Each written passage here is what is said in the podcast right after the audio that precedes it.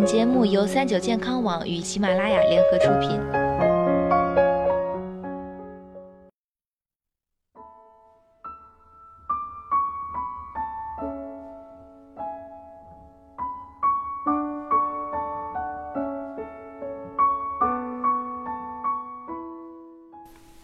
Hello，大家好，欢迎收听今天的健康养生小讲堂，我是主播探探。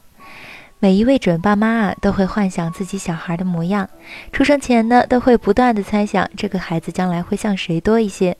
而小孩出生后，我们看到有的小孩更像妈妈，有的会更像爸爸。那到底是什么决定了小孩子会更像谁呢？今天让我们从科学遗传的角度了解一下，到底孩子长大以后更像谁？一、身高。我们经常听说到一个说法，就是孩子的身高受到妈妈的影响较大。那么，事实真的如此吗？其实不是这样。根据遗传学，父母对孩子的身高影响各占到百分之三十五。另外，孩子的身高还受到饮食习惯、运动习惯等因素的影响。因此，孩子能不能长高个子，除了遗传影响，还会受到外界因素影响。我们可以在后天因素中创造条件。二、胖瘦。如果是父母都是肥胖人群，那么小孩子长大后发胖的几率就会大大增加。同样，如果父母都是偏瘦的人群，那么孩子也多为偏瘦的。若是父母一方是肥胖的，那也不用特别担心，孩子肥胖的可能性也就只有百分之十三。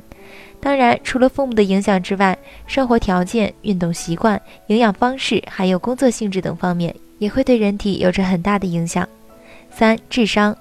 关系到智力遗传的基因集中存在于 X 染色体上面，而女性是两个 X 染色体，男性是一个 X 染色体，一个 Y 染色体。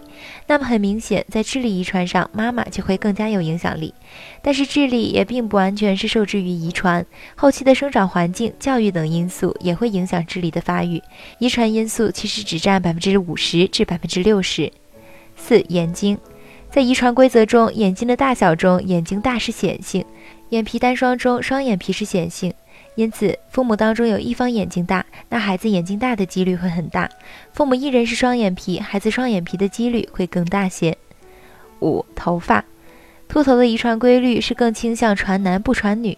这个例子说明，就是爸爸秃头的话，儿子有百分之五十的几率会是秃头；哪怕是外公秃头，外孙子也会有百分之二十五的几率秃头。总结以上这些，今天从遗传的角度，科学向大家解释了孩子在长大后可能会更像谁。其实，除了想帮父母们答疑解惑的同时，也是想推翻那些不靠谱的说法，让大家了解到，除了遗传，其实还有很多后天的因素也会影响孩子的方方面面。希望这些能帮助父母更科学地照顾孩子的成长。今天的节目到这里，要和大家说再见了。我是主播探探，我们下期再见。